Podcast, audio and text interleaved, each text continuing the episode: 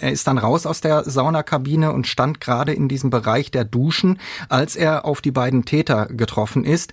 Und diese beiden Männer fackeln nicht lange. Einer zieht eine scharfe Schusswaffe, drückt zweimal ab. Beide Kugeln treffen Wolfgang S. in den Oberkörper. Der äh, taumelt noch ein paar Schritte nach vorne, der ähm, läuft noch in Richtung Treppe, erreicht wohl auch noch die Treppe nach oben, bricht dort dann aber zusammen und stirbt noch am Tatort. Ohne Bewährung. True Crime von hier. Und damit hi und herzlich willkommen zu Ohne Bewährung, einem True Crime Podcast von den Rohnachrichten und Audio West. Ich bin Alicia Theissen. Und ich bin Nora Wager. Und wir sprechen in unserem Podcast über wahre Verbrechen hier aus der Umgebung und die Gerichtsprozesse dahinter.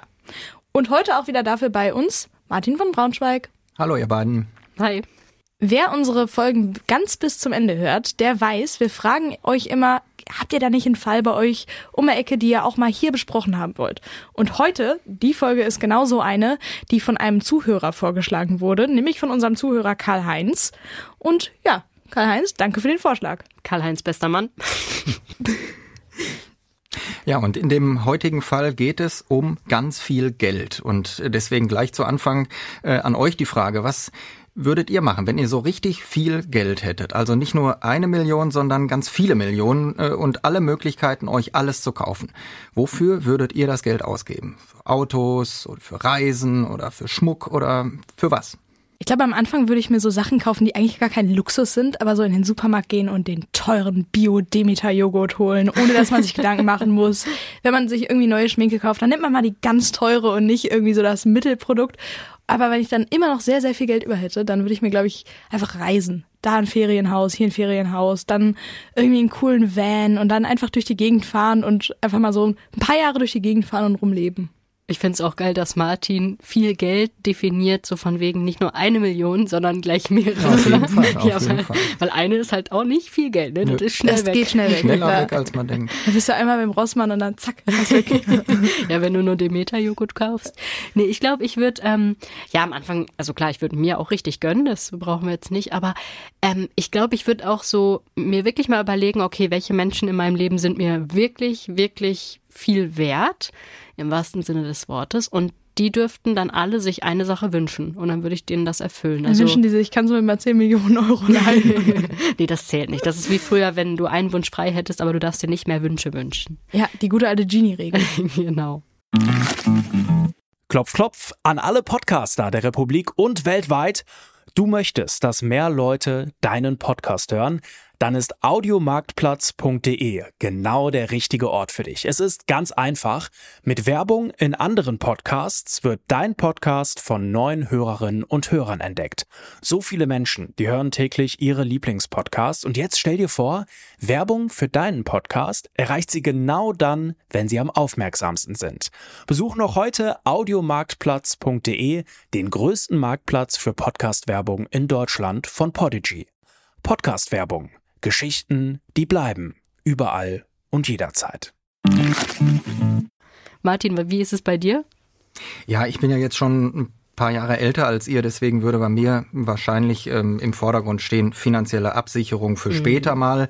Äh, Luxus hätte für mich äh, ganz klar, wie bei dir, Nora, mit Reisen zu tun. Äh, für Autos habe ich mich ehrlich gesagt nie interessiert und ich glaube, ich würde auch nicht damit anfangen, wenn ich wirklich ein paar Millionen Euro auf dem Konto hätte. Und auch mit Schmuck, also mit äh, Armbanduhren, macht man mir wirklich keine Freude. Ähm, vor allem hätte ich wahrscheinlich immer Angst vor Einbrechern, wenn ich viel zu viel teures Zeug zu Hause rumliegen hätte. Berufskrankheiten. Genau. Der Mann, um den es heute in unserer Folge geht, der war da wirklich ganz anders gestrickt. Der Hagener Wolfgang S. war so ein richtiger Selfmade-Millionär. Vom Kfz-Lehrling hatte er es innerhalb weniger Jahre zum eigenen Autohaus gebracht. Später hatte er dann ein Labor für Zahnmedizin, in dem die Kronen und die neuen Zähne und so gemacht werden und hat damit Millionen verdient und unzählige Immobilien in Hagen, Chemnitz oder Leipzig gekauft und so immer weiter seinen Reichtum aufgebaut.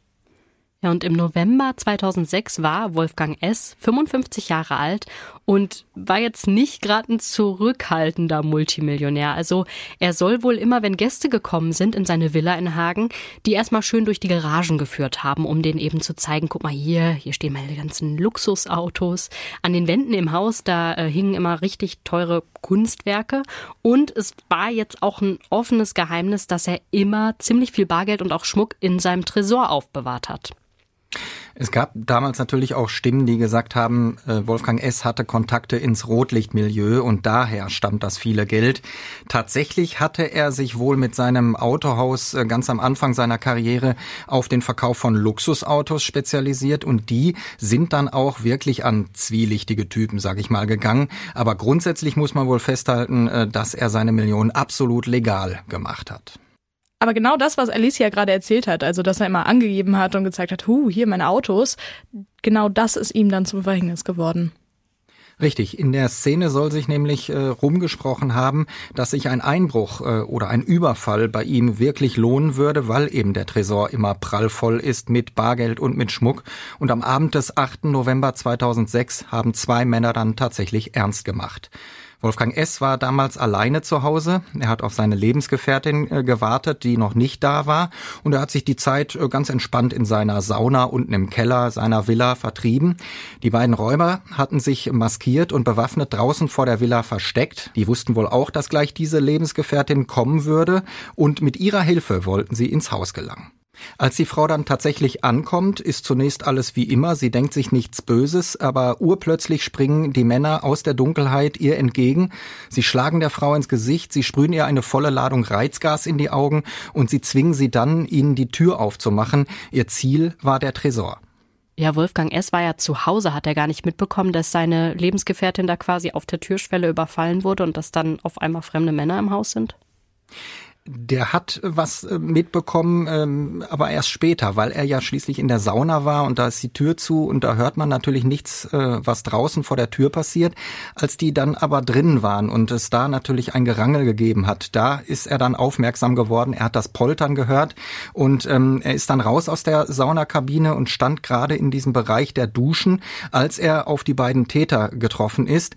Und diese beiden Männer fackeln nicht lange. Einer zieht eine scharfe Schusswaffe, drückt zweimal ab. Beide Kugeln treffen Wolfgang S. in den Oberkörper. Der äh, taumelt noch ein paar Schritte nach vorne, der ähm, läuft noch in Richtung Treppe, erreicht wohl auch noch die Treppe nach oben, bricht dort dann aber zusammen und stirbt noch am Tatort.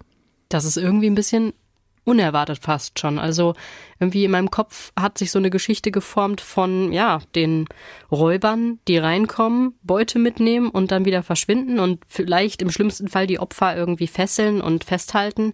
Aber dass die da wirklich einfach eiskalt eine Waffe rausziehen und den dann umbringen, das ist irgendwie ein bisschen unerwartet. Ja, und die beiden Räuber sind auch nicht etwa geschockt über das, was da gerade passiert ist. Die Lebensgefährtin von Wolfgang S. hat später ausgesagt, dass die einfach eiskalt weitergemacht haben, ihren Plan durchgezogen haben. Sie zwingen die Frau, ihnen den Tresor zu öffnen, sie rauben Geld und Schmuck im Wert von fast 700.000 Euro und fliehen dann. Die Autos lassen sie stehen, die Bilder lassen sie an der Wand und auch das viele Bargeld im Nachttisch von Wolfgang S. rühren sie nicht an. Und vor allem das hat später zu jede Menge Spekulationen geführt, weil man hätte ja einfach, die hätten ja einfach den Nachttisch aufmachen können, das Geld mitnehmen können. Davon hätte sie ja nichts abgehalten. Wir haben ja gerade erzählt, die waren total kaltblütig und sind dann einfach, obwohl er da gestorben ist, ruhig weiter durchs Haus gegangen. Genau, die Spekulation ging in diese Richtung, dass es zunächst nur nach einem aus dem Ruder geratenen Raubüberfall aussehen sollte und es sich tatsächlich um einen Auftragsmord aus dem Milieu gehandelt haben könnte und dass die gestohlenen Wertsachen vielleicht hier nur als Ablenkung dienen sollten. Die Anhänger dieser These sagen, Räuber, die hätten wirklich das ganze Haus durchsucht und wirklich alles mitgenommen, auf jeden Fall aber eben das Bargeld, was noch im Schlafzimmer gelegen hat. Heute aber wissen wir, den Tätern ging es wirklich nur um das Geld, mit dem Milieu hatte diese Tat nichts zu tun. Ja, die Polizei fängt dann direkt an, also noch in der Tatnacht Spuren zu sichern. Und es gab ja auch eine Zeugin, eben diese überfallene Lebensgefährtin.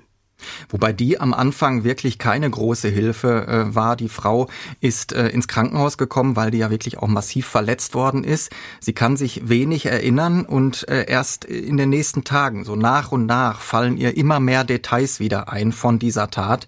Und so weiß die Polizei dann einige Tage später, dass es zwei Täter waren, zwei Männer und dass beide mit einem ausländischen Akzent gesprochen haben. Vermutlich, äh, so sagt die Frau, stammten sie vom Balkan.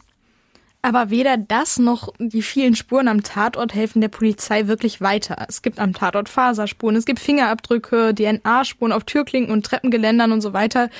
Was halt so passiert, wenn man sich im Haus bewegt.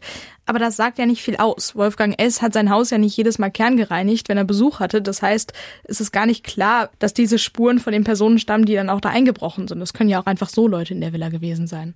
Bei der Polizei in Hagen wird dann sofort eine Mordkommission gebildet. Das heißt also, es werden eine Reihe von Ermittlern und Ermittlerinnen in ein Team zusammengerufen und das kümmert sich dann wirklich nur um diesen einen konkreten Fall. Normalerweise bekommen Mordkommissionen immer so einen Namen und äh, diese Kommission heißt Bergroute. Die ist nämlich nach der Straße benannt, in der die Villa von Wolfgang S. steht. Eine Mordkommission besteht immer aus einem Leiter oder einer Leiterin, ähm, einem Aktenführer oder einer Aktenführerin und dann eben mehreren weiteren Beamten und Beamtinnen. Die einen sind dann spezialisiert auf Spurensicherung, andere irgendwie auf die Zeugenvernehmung und andere haben dann wieder ganz andere Fachgebiete. Und am Ende geht es dann eben darum, diese besten Kräfte so zusammenzuziehen, um diesen einen konkreten Fall schnell aufzuklären. Wird im äh, Zuständigkeitsbereich des Präsidiums gleichzeitig noch ein weiterer Mord verübt, dann gibt es natürlich auch für diesen wieder eine ganz eigene Mordkommission und dann auch wieder mit einer anderen personellen Besetzung. Am Ende muss diese Mordkommission Bergroute tatsächlich mehr als 1700 Spuren auswerten und die hat sie in 260 Spurenakten zusammengefasst. Daran kann man erkennen, was für einen Umfang dieses Verfahren hatte. Einen Treffer landen sie aber nicht. Der Fall scheint wirklich lange Zeit unlösbar. Ja, und auch die Angehörigen verlieren langsam ein bisschen die Hoffnung. Die Tochter von Wolfgang S. hat ein Jahr nach dem Mord ein Interview in einer Lokalzeitung gegeben und da hat sie gesagt, ich glaubt wirklich nicht mehr, dass der Täter noch gefasst wird. Und die Polizei ist auch ratlos. Auf der einen Seite ist da die absolut professionelle Ausführung der Tat. Scharfe Waffe, Reizgas, keinerlei Skrupel. So verhält sich eigentlich kein Anfänger. Und auf der anderen Seite müsste die Wahrscheinlichkeit deswegen ja eigentlich viel höher sein, dass man die DNA oder die Fingerabdrücke der Straftäter schon kennt. Aber trotzdem gibt es keinen Treffer. Ja, ein weiterer Ansatzpunkt äh, bei der Suche nach dem Täter ist natürlich die Beute. Der Fall, der wird dann bei unserem gut bekannten Aktenzeichen XY ausgestrahlt, wo dann eben auch Fotos von den geraubten Schmuckstücken gezeigt werden. Aber auch das ist nicht erfolgreich. Und wenn man das googelt, dann findet man heute noch diesen Fahndungsaufruf, der damals an alle Juweliere im In- und auch im Ausland rausgegangen ist. Wer irgendeinen Hinweis auf einzelne Schmuckstücke ähm, geben kann, dem sollen 150.000 Euro Belohnung zustehen. Aber auch das führt erstmal zu nichts. Ich habe mir die Fotos von den Schmuckstücken in der Vorbereitung dieser Folge tatsächlich nochmal angeguckt und als ich die gesehen habe, da wusste ich nochmal ganz deutlich, was ich mir mit meinen Millionen, die ich natürlich nicht habe, niemals kaufen würde. Denn auf dem Blatt waren zehn Armbanduhren abgebildet, vor allem auch von Rolex, von Chopin, verziert mit Brillanten, aus Gelbgold, aus Platin, aber echt jetzt eine protziger als die andere. Da konnte man dann doch wieder an Verbindungen ins Milieu denken, ganz ehrlich. Spricht bestimmt für mich, dass ich die Marke Chopin gar nicht kenne. Ich habe sie auch nur googeln müssen. Also Martin steht schon mal nicht auf Bling Bling, das wissen wir jetzt. Nee, keinesfalls.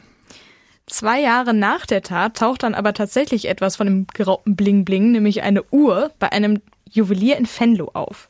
Ein Mann hatte die Rolex dort zu einer Art Wartung gegeben. Der Mann hatte auch seine Personaldaten hinterlassen. Am Ende führt die Spur aber auch wieder nur ins Nichts. Die Polizei kann zwar rekonstruieren, dass die Rolex wenige Tage nach dem Mord in Antwerpen an einen Juwelier verkauft wurde.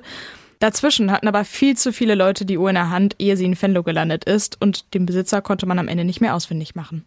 Also am Ende war es dann ja eher Zufall, dass der Mordfall Wolfgang S. aufgeklärt werden konnte muss man so sagen. Und es dauerte eben auch bis 2014. In diesem Jahr überfallen zwei Männer in Rottach-Egern in Bayern ein Ehepaar in dessen Villa.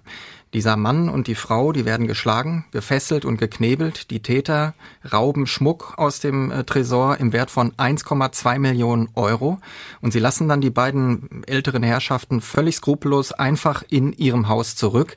Sie sorgen sogar noch dafür, indem sie alle Türen zumachen und so weiter, dass äh, die Hilferufe von außen nicht gehört werden können. Und erst nach 16 Stunden, 16 Stunden wird das Ehepaar gefunden. Und da waren beide tatsächlich fast tot. Das ist ganz grausam. Hm. Auch an diesem Tatort werden DNA-Spuren gefunden und mittlerweile haben sich die Analysemethoden total verbessert. Genau, und jetzt kann die Polizei in Bayern eine Spur einem Mann zuordnen, der zu diesem Zeitpunkt schon wegen anderer Straftaten im Gefängnis sitzt. Und nicht nur das. Sie ähm, gucken sich die Tatausführung in Rottach-Egern an und ähm, gucken auch äh, bundesweit nach Fällen, nach unaufgeklärten Altfällen, die möglicherweise dem so ein bisschen ähneln. Und sie kommen da eben auf den Fall Wolfgang S. in Hagen äh, 2006, der eben immer noch unaufgeklärt ist und sie schicken ihre Erkenntnisse inklusive der DNA-Analysemuster dann eben auch zu uns äh, hier ins Ruhrgebiet. Und da sagt die Polizei, jetzt gibt's einen Treffer. Acht Jahre später. Und wenn man es ganz genau nimmt, sind es sogar zwei Treffer, die es gibt, denn eine weitere Spur vom Tatort Wolfgang S. kann jetzt mit diesen neuen Analysemethoden auch einem langjährigen Komplizen dieses Räubers aus Bayern zugeordnet werden. Der eine Mann, der also schon im Gefängnis sitzt, ist damals 50 Jahre alt, wohnte vor seiner Festnahme hier bei uns um die Ecke in Lünen. Er ist zwar Deutscher, aber er ist im ehemaligen Jugoslawien geboren, sodass das auch mit dem Akzent äh, passt. Wir hatten ja äh, eben gesagt, dass die Lebensgefährtin von Wolfgang S. gesagt hat, das klang so sehr nach Balkan. Und sein Komplize, der kommt aus Bosnien-Herzegowina, der ist vor einigen Jahren aus Deutschland in seine Heimat abgeschoben worden, weil er hier zu oft straffällig geworden war. Um den Verdächtigen im Gefängnis muss sich die Polizei logischerweise erstmal nicht kümmern. Der muss ja nicht geschnappt werden, der sitzt ja schon hinter Gittern. Und bei dem anderen Mann, da musste die Mordkommission nur ein bisschen Geduld haben. Ja, bis zum Sommer 2017, da kriegen sie einen Tipp aus Bosnien. Achtung, der Mann macht sich wieder auf den Weg nach Deutschland. Ähm, der kommt sogar mit dem Flugzeug, äh, wird in Dortmund landen. Ja, und da hat die Polizei ein Spezialeinsatzkommando, ein SEK losgeschickt und das hat dann den Mann am Flughafen festgenommen. Ein Kommissar hat dazu später gesagt, ja, am Flughafen, das war für uns wirklich so ziemlich der sicherste Zugriffsort, denn wer gerade aus dem Flugzeug steigt, der ist ja vorher in der Regel durch eine Sicherheitskontrolle gegangen und deshalb aller Wahrscheinlichkeit nach unbewaffnet. Ich sag's jetzt mal so fies, wie es mir eingefallen ist. Ist das nicht ein bisschen dumm von dem? Ich meine, er wurde ja abgeschoben. Der hätte doch damit rechnen können, dass er jetzt nicht einfach wieder einreisen kann, oder? Vor allem nicht mit dem Flugzeug. Genau, also das mit dem Flugzeug ist tatsächlich dumm. Ähm, das andere, das kommt äh, immer wieder vor. Also ich glaube, wir müssen uns von der Vorstellung verabschieden, dass alle, die mal wegen Straffälligkeit in ihre Heimat abgeschoben werden, dann auch tatsächlich für den Rest ihres Lebens da bleiben. Es gibt immer wieder Menschen, die wieder zurückkommen, die es versuchen, nochmal in Deutschland äh, anzukommen und ja, wahrscheinlich weitere Straftaten zu begehen. Aber die kommen in der Regel natürlich nicht mit dem Flugzeug, wo sie ihren Personalausweis oder ihren Reisepass vorzeigen müssen, sondern die versuchen es mit dem Auto oder eben sogar zu Fuß über die grüne Grenze. Das heißt, der wäre so oder so festgenommen worden? Da gehe ich von aus. Ja, nach der Festnahme informiert die Polizei auf einer Pressekonferenz die ganze Öffentlichkeit und der Fall Wolfgang S., der scheint nach elf Jahren dann endlich aufgeklärt zu sein. Im Februar 2018 beginnt dann endlich der Prozess vor dem Hagener Landgericht. Die Staatsanwaltschaft klagt beide Männer wegen gemeinschaftlichen Raubmordes an. Und beide sagen zunächst nichts zu diesen Vorwürfen, kommt auch immer wieder vor. Ich wenn man einem einen äh, Mordvorwurf macht, dann äh, ist die Wahrscheinlichkeit relativ hoch, dass der sagt, ja, dann versucht doch mal mir das nachzuweisen. Ich werde euch dabei auf jeden Fall nicht helfen. Äh, so eben auch diese beiden äh, Männer hier, die sagen nichts zu den Vorwürfen. Doch schon an den ersten äh, Verhandlungstagen wird äh, deutlich, dass sie nicht nur schweigen, sondern dass sie auch alles unternehmen, damit es nicht zu einer Verurteilung kommt. Das heißt, sie wollen Zweifel sehen säen an ihrer Schuld. Und wer geglaubt hat, dass der Prozess wegen dieser ja, eigentlich ziemlich sicheren DNA-Spuren, die man ja in der Hand hat, einfach wird, der hat sich auf jeden Fall getäuscht. Irgendwann ändert sich dieses äh, Verhalten im Prozess dann und äh, den Anfang macht der Mann aus Bosnien. Der gibt so ungefähr einen Monat nach Prozessbeginn über seinen Verteidiger Frank Nobis eine Erklärung ab. Allerdings kein Geständnis, nein, denn in der Erklärung heißt es wörtlich, ich habe diesen Raubmord nicht begangen, ich war an der Tat nicht beteiligt. Und der Mann behauptet sogar, dass er zur Tatzeit gar nicht in Deutschland war. Er will im Herbst 2006 in Bosnien seinen Führerschein gemacht haben und das kann man ja nicht gleichzeitig äh, eben in Bosnien sein und hier in Hagen einen Raubmord begehen. Das Gericht macht sich daraufhin tatsächlich die Arbeit, die Fahrschule in der Heimatstadt des Angeklagten ausfindig zu machen. Und man kann sich aber denken, nach über zehn Jahren gibt's da keine Aufzeichnung mehr, wer wo wann seinen Führerschein gemacht hat. Entlastet wird der Angeklagte dadurch also nicht. Aber dann hat er direkt eine neue Idee. Er macht eben weiter und weist dann darauf hin, dass die DNA am Tatort möglicherweise zwar von ihm ist, aber von einem anderen Mann da hinterlassen wurde. Wir hatten das ja schon mal im Mordfall Nicole Denise Schaller. Wie wahrscheinlich ist es, dass der echte Täter in der Villa nur fremde DNA hinterlässt, die auf seiner Jacke ist, aber seine eigene nicht? Die Antwort ist da, wie auch hier die gleiche, eher unwahrscheinlich. Ziemlich unwahrscheinlich. Da hilft es dem Angeklagten auch nichts, dass er den Richtern die Geschichte erzählt, dass er damals viele seiner Kleidungsstücke im Internet verkauft hat, aber ohne sie vorher zu waschen. Well. Was erstmal schon grundsätzlich komisch ist.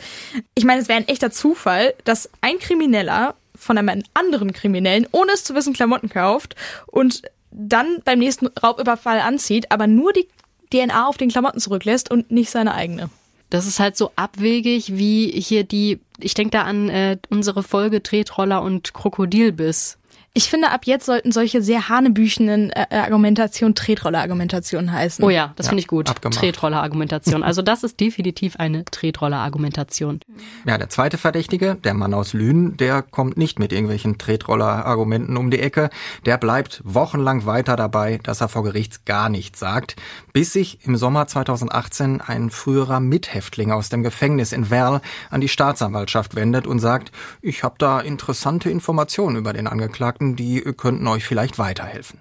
Und sowas kommt tatsächlich wirklich regelmäßig vor, dass sich eben andere Gefangene melden und sagen, ich weiß da was, Herr Lehrer. Meistens sind das wirklich irgendwelche Wichtigtuer, die nur darauf hoffen, dass sie durch ihre Aussage selbst irgendwelche Vergünstigungen bekommen, vielleicht tatsächlich ein halbes Jahr eher auf Bewährung freigelassen werden oder Freigang oder was auch immer. Und man muss es so deutlich sagen, also ich habe noch nie erlebt, dass ein Angeklagter nur wegen der Aussage eines früheren Mitgefangenen, dem er angeblich mal irgendwas ge gesteckt haben soll, verurteilt worden ist. Ja, das hatten wir unter anderem auch in äh, einer der aktuelleren Folgen Blut am Turnschuh. Da hat ja auch ein Mithäftling dann eine Aussage gemacht. Aber klar, die Richter so gemein das klingt, die können sich da ja nicht drauf verlassen, weil sie ja wissen, aus welcher Motivation heraus die Mithäftlinge den anderen anschwärzen. Wobei dieser Informant hier dann doch ein kleines bisschen anders war. Ich habe ihn während seiner Zeugenaussage hier am Landgericht in Hagen erlebt. Er hat gesagt, ich bin mit diesem Typen, mit diesem Angeklagten da zusammen im Knast gewesen. Nicht auf einer Zelle, aber wir haben uns oft beim Hofgang miteinander unterhalten. Und einmal hat er mir dabei von diesem Raubüberfall in Hagen erzählt. Und er hat gesagt, ich habe abgedrückt und ich habe den Millionär erschossen.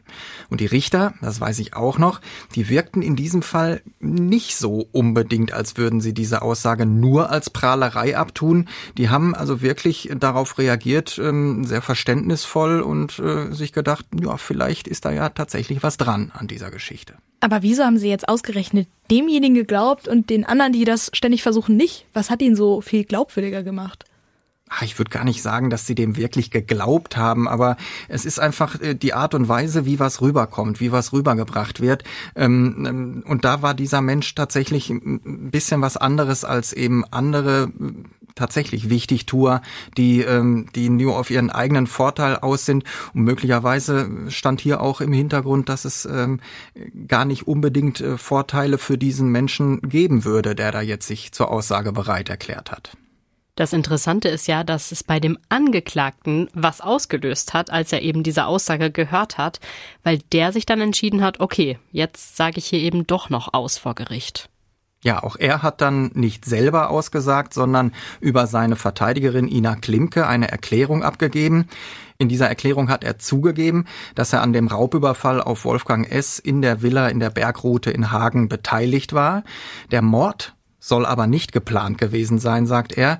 Er sagt, der Schuss hat sich äh, gelöst, als wir den ähm, Wolfgang S. vor der Sauna angetroffen haben. Der hat uns angegriffen, der wollte uns überwältigen. Dann gab es ein Gerangel und in diesem äh, Gerangel äh, hat sich dann der Schuss beziehungsweise haben sich dann diese beiden Schüsse gelöst. Jetzt könnte man ja meinen, wer soll ihm das widerlegen, weil das könnte ja so gewesen sein, passt ja auch zu den Spuren am Tatort. Ja, Staatsanwaltschaft und später auch die Richter haben aber trotzdem gesagt, das glauben wir nicht, das mit dem Gerangel. Denn zum einen muss man seine Waffe nicht laden und entsichern, wenn man eigentlich nur vorhat, einen Raubüberfall zu begehen und das Opfer mit der Pistole nur einzuschüchtern. Dann reicht es, wenn diese Pistole eigentlich nur nach Pistole aussieht und nicht auch noch scharf ist. Und zum anderen hatte der Mann auch noch in seiner Erklärung behauptet, dass er sich im Vorfeld eigentlich nur eine Gaspistole besorgen wollte. Sein Kontaktmann im äh, Milieu, bei dem er dann diese Waffe gekauft hat, der hatte aber blöderweise nur diese eine scharfe Waffe im Angebot und dann habe ich gesagt, okay, dann nehme ich halt die. Und Wie dann, das halt so ist, wenn man Waffen kauft. Ne? Ganz genau. Ach, verdammt, nur eine scharfe. Ja, ja, und dann packe ich da auch noch scharfe Munition rein und dann entsichere ich die auch noch. Nein, da hat der Staatsanwalt gesagt, das ist äh, absoluter Blödsinn, diese Behauptung. Du hast ja jetzt beide vor Gericht erlebt. Was glaubst du, wieso haben die den eigentlich erschossen und nicht einfach nur gefesselt? Ich meine, das hätten die ja auch machen können. Ja, vielleicht hat äh, der tatsächlich, äh, der Wolfgang S. tatsächlich versucht, Widerstand zu leisten, äh, ist vielleicht möglicherweise wirklich auf die losgegangen, so dass sie sich ähm, in die Enge gedrängt gefühlt haben. Ähm, vielleicht äh, war er aber auch, wir haben es gehört, der war 55 Jahre alt und die beiden äh, Opfer äh, in, in Rottach-Egern, die waren deutlich älter, waren dadurch auch Menschen, die man leichter überwältigen, leichter fesseln kann und ähm, ja, vielleicht lag es daran, dass sie dann sofort gesagt haben, hier müssen wir die ganz, äh, die ganz harte Nummer fahren. Haben Sie denn vor Gericht besonders skrupellos gewirkt? So als wären Sie so richtige Profitäter, weil wir hatten das ja vorhin, das hat ja alles auf Profis hingedeutet. Nee, also kann man eigentlich nicht sagen, wobei man ähm, über diese Menschen nicht viel behaupten kann, weil die ja die wenigsten, an den wenigsten Tagen selber gesprochen haben. Ne? Das, was sie gesagt mhm. haben, das kam ohnehin erst sehr spät und das äh, kam auch nur aus dem Mund ihrer Verteidiger. Das heißt, äh, sich über den Charakter oder über die Art dieses, äh, dieses Menschen ähm, ein Bild zu machen, das ist äh, wirklich ziemlich schwierig in diesem Fall. Ja, aber obwohl alles gegen die beiden Männer gesprochen hat, haben die Verteidiger ja irgendwie total an ihrer Geschichte festgehalten.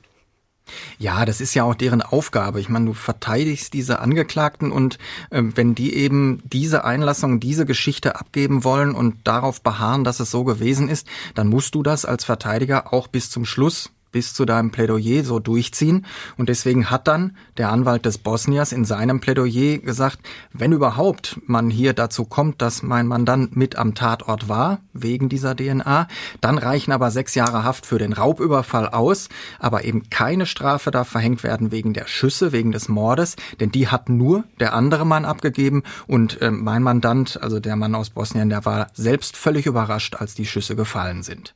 Und die Anwältin des Mannes aus Lünen, die hat gesagt, auch ich komme nur zu dem Raubüberfall, denn die beiden Schüsse sind unabsichtlich gefallen, es war kein geplanter Mord, deswegen nur in Anführungsstrichen, in dicken Anführungsstrichen der Raubüberfall und dafür dann maximal 14 Jahre Haft, dabei allerdings inklusive der 10 Jahre, die er ja ohnehin schon abgesessen hat für den Raubüberfall auf die beiden ähm, älteren Personen in Rottach-Egern. Dein Hobby ist es, deine Freunde und Familie so richtig zuzutexten? Dann hat Simon Mobile, der Mobilfunkanbieter von Waschbär Simon, den perfekten Mobilfunkvertrag für dich. Denn Simon Mobile bietet satte 12 GB schon ab 8,99 Euro im Monat. Und wenn es ein bisschen mehr sein darf, entscheide dich doch einfach für 17 oder 27 GB im Monat. Egal was du wählst, du kannst dich jeden Monat flexibel neu entscheiden und bekommst zum Start nur für kurze Zeit nochmal ein 100 GB Geschenk obendrauf. Kündigen oder einfach mal eine Pause einlegen geht bei Simon Mobile ebenfalls monatlich ganz flexibel. Und das ist noch nicht alles. Gibst du auf simonmobile.de oder in der App den Code Podcast5 beim Vertragsabschluss ein, gibt es nochmal jeden Monat 5 GB zusätzlich on top. Nochmal der Code Podcast5 die 5 als Zahl geschrieben. Das Angebot ist nur bis zum 5. Juni 2024 gültig, also worauf wartest du? Alle weiteren Infos gibt's auf simmern.link slash podcast. Aber mal ganz ehrlich, Das Gericht hat denen doch jetzt nicht geglaubt, dass diese Schüsse nicht absichtlich waren, oder? Nein, die haben das nicht geglaubt. Die äh, sagen, ein Gerangel ist, ist unwahrscheinlich, das passt auch nicht zum Spurenbild und äh, das ist auch nichts, was äh, von der von der Lebensgefährtin von Wolfgang S. auch nur ansatzweise äh, berichtet worden ist. Nein, äh, das Gericht ist am Ende davon ausgegangen, dass die beiden eiskalt abgedrückt haben, um an den Tresor zu kommen. Welche Rolle spielt das eigentlich für ein Urteil, dass die am Anfang ja schon bewusst gelogen haben, gesagt haben, nee, das war ich nicht, hier meine Klamotten habe ich immer im Internet verkauft und ich habe da eigentlich meinen Führerschein gemacht. Macht ihr das nicht auch unglaubwürdig für die quasi letzte Geschichte, die sie präsentieren? Also zunächst mal für das Urteil spielt äh, das Einlassungsverhalten in diesem Fall nur wenig äh, eine Rolle, weil ähm, wenn man am Ende zu einer Verurteilung wegen Mordes kommt, dann muss man als Richter lebenslange Haft äh, verhängen, egal ob da jetzt im Vorfeld ein Geständnis abgegeben worden ist oder nicht. Man darf auch nicht als Richter sagen, die haben uns äh, zweimal angelogen, also glaube ich dem jetzt auch äh, die anderen Geschichten, die jetzt äh, nachfolgend kommen, nicht. Ähm, so darf man nicht argumentieren, sondern man muss jede einzelne Einlassung, jede einzelne Geschichte oder Tatversion oder was auch immer da kommt, auf ihren Plausibilitätsgehalt überprüfen, muss eben gucken, kann das stimmen, ja oder nein? Und wenn ich zwar natürlich schon im Hinterkopf habe, glaube ich dem sowieso nicht, dann muss ich aber doch zumindest Argumente finden, um zu sagen, deswegen glaube ich ihm das nicht und deswegen widerlege ich ihm das und aus diesem Grund komme ich zu einer anderen Lösung und zu einem anderen, äh, zu einer anderen Version und dann am, am Ende eben zu einer Verurteilung wegen Mordes. Und am Ende war es dann eben auch so, dass das Gericht mit all diesen Geschichten, die da gekommen sind, nicht mitgegangen ist. Im Oktober 2018 ist das Urteil gesprochen worden am Schwurgericht in Hagen. Beide Männer sind wegen gemeinschaftlichen Mordes zu lebenslanger Haft verurteilt worden. Und diese Strafen verbüßen sie natürlich auch heute noch. Ich sag mal, vor allem der Lüner, der dürfte es echt schwer haben, in absehbarer Zeit überhaupt noch mal frei zu kommen und wenn auch nur erstmal auf Freigänge am Wochenende und so weiter. Denn der bringt ja eben auch schon diese diese schweren Vorstrafen mit und die machen das Ganze natürlich noch so ein bisschen unwahrscheinlicher. Okay, verurteilt mich jetzt bitte nicht zu hart. Also das soll gar nicht so pietätlos rüberkommen. Aber ich finde irgendwie, ich stelle mir halt die ganze Zeit vor, dieser Mann, Wolfgang S., wird erschossen. Aus dem Nichts raus. Eine ganz grausame Tat, keine Frage. Aber es wäre für mich so eine Horrorvorstellung, das muss ich kurz sagen, weil der kommt ja aus der Sauna, sprich, der ist ja nackt. Und dann wirst du da erschossen, stirbst und irgendwie ist das einfach so ein das ist einfach wirklich ein beschissener Tod, so oder so, keine Frage. Aber ich glaube, das wäre für mich so mit das Schlimmste, wenn ich einfach so gefunden werde, was weiß ich, weil ich in der Dusche ausgerutscht werde und dann so splitterfasernackt mich da irgendjemand findet und sagt, oh, hier übrigens, ähm, ja, die ist jetzt hier tot. Alberne Frage so zum Abschluss. Wenn ihr euch das aussuchen dürftet, was wäre für euch der schönste Tod, aber es darf jetzt nicht so langweilig, ja, und dann sind wir ganz friedlich hier eingeschlafen, sondern es muss schon irgendein Gewaltverbrechen sein oder irgendein Unfall oder so. Was wäre was wär für euch, wo ihr sagen würdet, okay, damit könnte ich, damit könnte, könnte ich leben, wollte ich fast sagen. Fang an fange an. Ähm, es sollte auf jeden Fall schnell gehen, es sollte auf jeden Fall nicht wehtun und äh, nach Möglichkeit möchte ich auch äh, nicht vorher wissen, dass das jetzt passiert. Also jetzt, wenn einer so vor mir steht und eine Waffe auf mich äh, richtet und sagt, ich drücke jetzt gleich ab, dann habe ich ja noch wenigstens ein, zwei, drei Sekunden, die letzten drei Sekunden in meinem Leben richtige Angst vor dem Tod. Das muss ich nicht haben, beim besten Willen nicht. Also dann lieber irgendwie Gift oder so. Ja, ohne jetzt jemanden inspirieren zu wollen, würde ich da mit Martins Antwort gehen. Das ist, ähm, ich muss das jetzt auch nicht haben, so. Da, nee, nee. Also ihr wollt beide hinterhältig äh, ermordet werden. Ja, aber nochmal, ich möchte wirklich keinem Inspiration geben. Immer, wenn ihr ein Problem mit mir habt, immer erst reden. Äh, wir, wir können uns über alles unterhalten. Aber nackig möchte ich auch nicht sein. Nein, das, nee, nicht nackig vergiftet werden. Ich glaube, wenn ich es mir schon aussuchen darf, dann würde ich gerne geschubst werden. Weil ich glaube, das ist dann so plötzlich. Da hat man auch so diesen Bungee. Genau. Moment, ne? Und guckst noch mal so 100 Meter die Klippe runter. Echt ich, jetzt? Ich bin einfach, ich bin ein viel zu großer Schisser. Also Fallschirmsprung habe ich schon mal gemacht, aber ich hätte viel zu viel Schiss vor einem Bungee-Jump. Ich würde es nicht machen. Und dann, mein Gott, dann nimmst du das schon mal noch mal mit. Und ich glaube. Du bist aber sehr optimistisch. Ja, das Fallen selber ist bestimmt ganz cool. Du, wenn du weißt ja, dass du stirbst, das ist doch nicht cool. Ja, aber ich glaube, dann findest du dich damit ab. Dann denkst du dir auf, auf den 20 Metern jetzt. Und wenn, Nee. Vom Zug dann, geschubst. Gut, also alle, die ein Problem mit Alicia haben, sie will geschubst Nee, werden. das mit dem Zug will ich nicht. Also allein schon für den Bahnfahrer will ich das nicht. Ich will lieber von der Klippe irgendwie ins Meer geschubst werden. Aber so, dass es halt reicht, um dann einfach ganz schnell tot zu sein. Wenn du ganz viel Glück hast und die Klippe, also wenn du ins Meer fallen willst und dich richtig gut anstellst, stirbst du vielleicht auch nicht. ja, aber dann, Dann tauchst du so weg. aber dann ist es ja obsolet, weil das ist ja mein Todesweg. Stimmt. Dann äh, habe ich deinen Case ab, ab absurdum geführt. Und du bist angezogen, aber ins Wasser geschubst worden. Ja, obwohl dann wäre es sogar egal, weil da findet mich ja dann hoffentlich keiner. Dann ist dann ist auch egal. Das noch. Nee, gucken die Fische so. Alicia an und denken sich so, ach, die ist ja nackt gestorben, wie peinlich. Ja, wenn ich irgendwann so eine aufgedunsene Wasserleiche bin, dann kann ich auch nackt sein. Dann ist es mir egal. Ich will nur nicht in der Dusche. Also, nee, das nicht. Aber wir können damit, glaube ich, alle noch ein bisschen warten. Auf jeden Fall sollten wir. Ja, und wirklich niemanden inspirieren jetzt hier. Nee, äh, wir müssen ganz schnell raus da jetzt. Also, ja, unbedingt. Ich würde sagen, damit setzen wir einen Schlusspunkt an diese Folge und bedanken uns ganz herzlich bei Martin, der uns diesen spannenden Fall mitgebracht hat. Ich sag auch Dankeschön. danke dir. Und wir hören uns alle beim nächsten Mal. Genau. Bis zum nächsten Mal. Ciao. Ciao.